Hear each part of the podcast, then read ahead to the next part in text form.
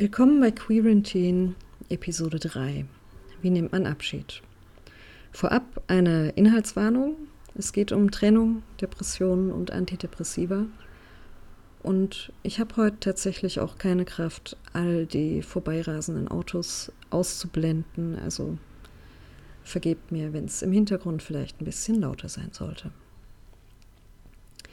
Zum Ende meiner Mutterkur Anfang 2019 habe ich mir drei Ziele vorgenommen.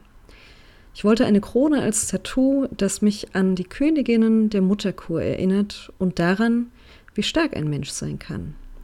Dass man alles schaffen kann, wenn man sich aktiv dafür entscheidet, dass es das Richtige ist. Ich wollte einen Job finden, in welchem ich glücklich werde, einen Job, in dem ich zeigen kann, zu was ich fähig bin, und einen Job, in dem ich als das akzeptiert werde, was ich bin. Ich wollte eine Beziehung finden, in der ich glücklich werde, in der ich als Person wahrgenommen werde, die ich bin. Eine Liebe, die versucht zu verstehen, was mich dazu gemacht hat, was ich heute bin, und eine Liebe, der ich ausreiche. Noch vor drei Wochen dachte ich, dass ich all diese Ziele erreicht habe. Doch belog ich mich offenbar selbst. Als ich mit meiner Ex-Partnerin ihre zukünftige Heimatstadt besuchte, schrieb mich ein alter Freund an, der sich freute, mich so glücklich zu sehen, weil ich Positives ausstrahlte.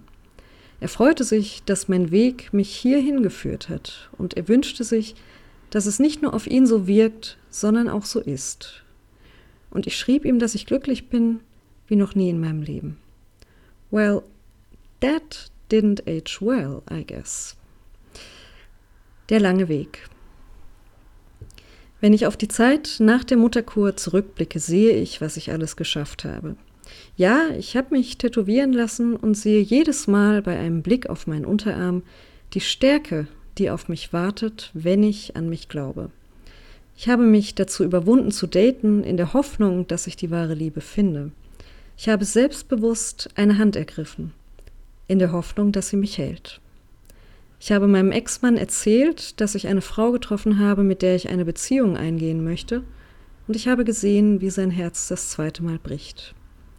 Ich habe meinen Kindern davon erzählt, dass mein Ex-Mann und ich uns scheiden lassen. Ich habe gesehen, wie weitere Herzen brechen. Ich habe mich auf die Suche nach einem Job begeben und eine Arbeit gefunden, die mich glücklich macht. Und ich habe schließlich geschafft, eine eigene Wohnung zu finden, um einen neuen Lebensabschnitt zu beginnen. Ich habe dafür gesorgt, dass sowohl meine Kinder als auch ich selbst therapeutische Begleitung finden, um das Leben aushalten zu können. Ich habe in meinem letzten Jahr so viel erledigt und so vieles geschafft, dass ich eigentlich zufrieden sein sollte. Zufrieden damit, dass ich trotz aller Hürden Stärke bewiesen habe.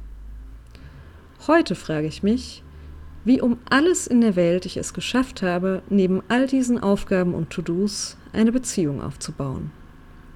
Denn all das habe ich geschafft, während ich ganz nebenbei noch an einer Depression litt, die sich seit Jahren ungefragt in mein Leben drängt.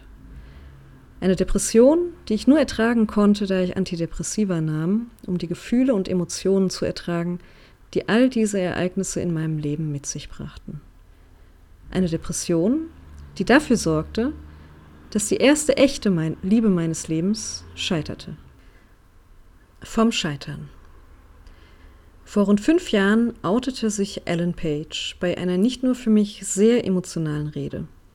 Sie sprach davon, dass sie müde sei, müde davon, sich zu verstecken, dass sie Jahre darunter gelitten hat, sich nicht zu outen, dass ihr Geist, ihre seelische Gesundheit und ihre Beziehungen darunter litten.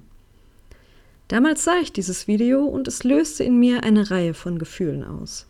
Stellt euch vor, ihr lebt ein Leben lang mit der Gewissheit, dass etwas in eurem Leben fehlt und ihr dieses etwas braucht, um existieren zu können. Genau so fühlte ich mich. Ja, mein Ex-Mann war ein großartiger Partner, der mich in meiner damals schwersten Zeit begleitete und immer zu mir hielt. Er sieht auch heute noch etwas in mir, das dafür sorgt, dass er meinen Weg begleiten möchte. Und der Grund dafür sind nicht nur unsere Kinder. Er kennt meinen Weg und er sieht, was ich für ein Mensch bin. Er sieht, dass ich genug bin. Bei meiner Veteranenlesbe ist das offenbar nicht so. Ich habe trotz all der Veränderungen in meinem Leben versucht, ihr gerecht zu werden, Doch waren meine Kapazitäten schnell erschöpft. Das liegt nicht nur an den vielen Ereignissen des letzten Jahres, sondern natürlich auch am Alltag mit Kindern, der zwar erfüllend, aber auch kräftezehrend ist. Ich weiß, dass das Leben mit einem depressiven Partner nicht einfach ist. Ich habe es schließlich selbst erlebt. Ich weiß, dass es dafür Geduld braucht und vor allem Verständnis. Verständnis für die Krankheit und die Konsequenzen, die diese mit sich bringt. Ich dachte, dass sie dieses Verständnis hat doch aufgrund unserer sehr unterschiedlichen Lebensläufe sprechen wir zwei unterschiedliche Sprachen der Liebe. Und was bringt es, wenn nur eine Person willig ist, die Fremdsprache des anderen zu lernen? Bei all den Forderungen ihrerseits kamen meine eigenen Wünsche zu kurz und das sehe ich jetzt. Dadurch, dass ich selbst meine Forderungen herunterschluckte, konnte ich ihr nicht die Liebe geben, die sie verdient hat. Kompromisse sind in Ordnung, aber letztendlich wollen wir doch alle dafür geliebt werden, wer wir sind, ohne uns für einen Menschen verbiegen zu müssen. Ich kämpfe seit Jahren gegen die Dunkelheit in mir und ihre Worte haben diese wieder ausgegraben. Im ersten Moment war ich still, doch mein Kopf fragte mich, welche Liebe dieser Welt mein Leben begleiten kann, wenn diese es nicht geschafft hat. Ich schrieb ihr zum Abschied einen Brief, welchen ich unterschiedlichen Menschen in meinem Leben gezeigt habe. Jede und jeder Einzelne hat mir gesagt, dass ich mich darin zu klein mache, aber das ist es nun mal, was ich gelernt habe, um zu überleben. Ich komme entgegen und verliere mich dabei selbst. Sie sagte mir, dass sie den Brief noch nicht lesen kann, da sie neben ihrem Schmerz nicht noch meinen ertragen könne. Und in diesem Moment verstand ich, dass sie nie wirklich begriffen hat, welche unglaubliche Kraft ich aufwendete, damit sie sich geliebt fühlt, da ich trotz meinem Schmerz zumindest versuchte, ihren zu ertragen. Die Kinder. Ursprünglich wollte ich einige Monate nach meinem Umzug den Kindern erzählen, dass sie meine Partnerin und nicht nur irgendeine Freundin ist. Diesen Zeitpunkt habe ich mit ihr gemeinsam gewählt, obwohl ich das schon viel früher erklären wollte. Dieser Kompromiss nagte über Monate an mir, da ich als Mutter meinen Kindern stets erkläre, wie wichtig mir Ehrlichkeit und Aufrichtigkeit sind. Ich fühlte mich wie in den Jahren zuvor, in denen ich verstecken musste, dass ich lesbisch bin. Ich merkte, dass nicht nur die Antidepressiva meine Emotionen blockierten, sondern auch diese für mich gigantische Lüge in meinem Leben. Ich wollte immer, dass die Kinder sehen, wie eine glückliche Partnerschaft aussehen kann. Ich wollte, dass sie die Liebe sehen und spüren können, die von uns ausgeht. Stattdessen erfuhren sie von der Partnerschaft, als es um die Trennung ging. Mein Sohn verstand im ersten Moment nicht, was es bedeutete, dass sie meine Partnerin war, da er das Konzept einer liebevollen Partnerschaft zwischen zwei Erwachsenen aus Büchern, aber nicht aus seinem Leben kannte. Als ich ihm das schließlich erklärte, wurde ihm schnell bewusst, was eine Trennung bedeutet. Schließlich hatte er eine solche rund zwei Monate zuvor bei meinem Auszug erlebt.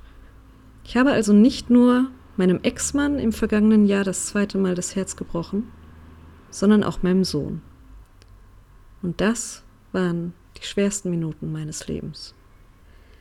Doch es war auch ein Moment in meinem Leben, der für einen Neubeginn steht. Ich erklärte ihm die Unterschiede einer Liebe zu Kindern und einer Liebe zwischen Erwachsenen. Ich erklärte ihm, warum ich diese Wahrheit so lange verborgen hielt. Ich wollte ihn schützen. Ich wollte, dass die schlimmen Momente und die vielen Veränderungen in seinem Leben nicht überwiegen und ihn überrumpeln, so wie bei mir. Ich wollte, dass er die Frau in meinem Leben erst als Menschen kennenlernt, bevor er sie vielleicht als Bedrohung in der Familienbande sieht.